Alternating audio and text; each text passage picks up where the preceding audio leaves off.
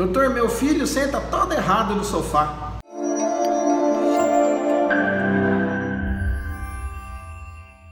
Todo dia a gente escuta isso. Esse menino não senta direito, arruma essa postura. O cara fica jogado no sofá, isso vai dar problema na coluna.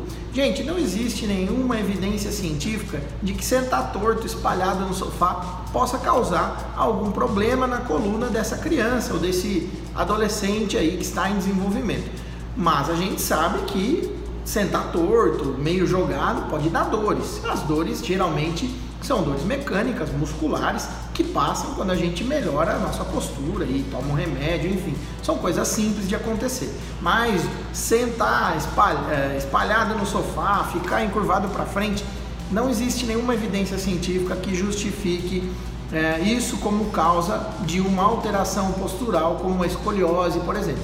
Obrigado e até a próxima.